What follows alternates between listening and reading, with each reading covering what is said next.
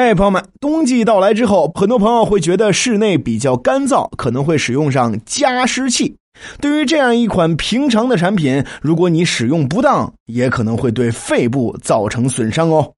市面上常见的加湿器主要分为冷蒸发式和超声雾化式。关于这两种加湿器，我们来说一说它们的运作原理。冷蒸发式加湿器，水分是以气态形式扩散到空中的。因此，水中的杂质和细菌不会被释放出来。但是如果不及时清理水槽，沉积的杂质容易结构，细菌、微生物等也就很有可能滋生发臭。再来说超声雾化加湿器，若水中含有杂质或者细菌，可能会跟随水雾进入空中。因此，超声雾化加湿器对水质要求比较高。由于加湿效率高，产品结构简单，目前家用的多为超声雾化式加湿器。但是最关键的，我们要来说一说加湿器的使用注意事项。第一点，加湿器不宜二十四小时一直使用，加湿到半个小时或者一个小时之后，最好停一下再使用，并且要保证每天换水。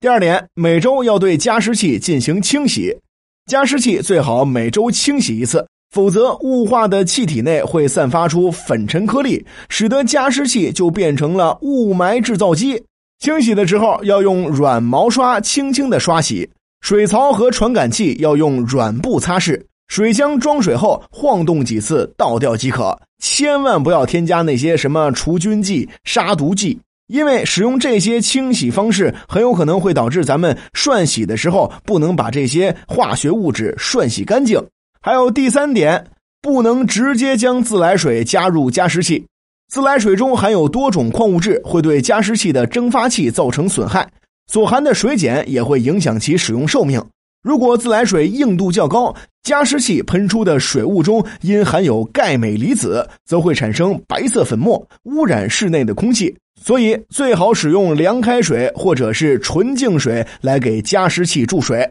第四点，开暖气或者空调的时候，使用加湿器应当适时开窗。家里如果开着暖气或者空调，使用加湿器的时候，最好适时的开启门窗，因为在暖湿的环境下，污浊的空气最容易滋生细菌，影响健康。最后一点，不要随意添加消毒剂、精油等等。每个人的个体不同，过敏源也有所不同，加入一些化学品会对哮喘、支气管炎的患者，尤其是老年患者的呼吸道、肺部产生刺激。另外，小孩的鼻黏膜、呼吸道发育还不成熟，对异味的刺激更加敏感。过早或长时间接触这些化学品，极有可能会造成过敏性鼻炎，甚至是哮喘等等疾病。所以，别看加湿器是一个很常用的东西，我们使用的时候确实也应该注意一下呀。